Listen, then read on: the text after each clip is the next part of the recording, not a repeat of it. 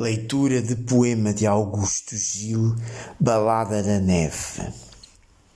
Batem leve, levemente, como quem chama por mim. Será chuva, será gente? Gente não é certamente. E a chuva não bate assim. É talvez a ventania, mas há pouco, há pouco chinho, nem uma agulha bolia, na quieta melancolia dos pinheiros do caminho. Quem bate assim, levemente, com tão estranha leveza, que mal se ouve, mal se sente. Não é chuva, nem é gente, nem é vento com certeza.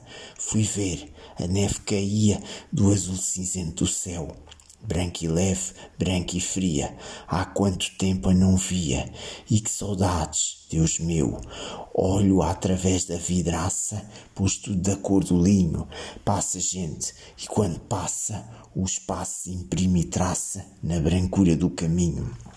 Fico olhando esses sinais da pobre gente que avança e noto por entre os mais os traços miniaturais nos pezitos de criança e descalcinhos duridos, a neve deixa ainda vê-los, primeiro bem definidos, depois em sulcos compridos, porque não podia erguê-los.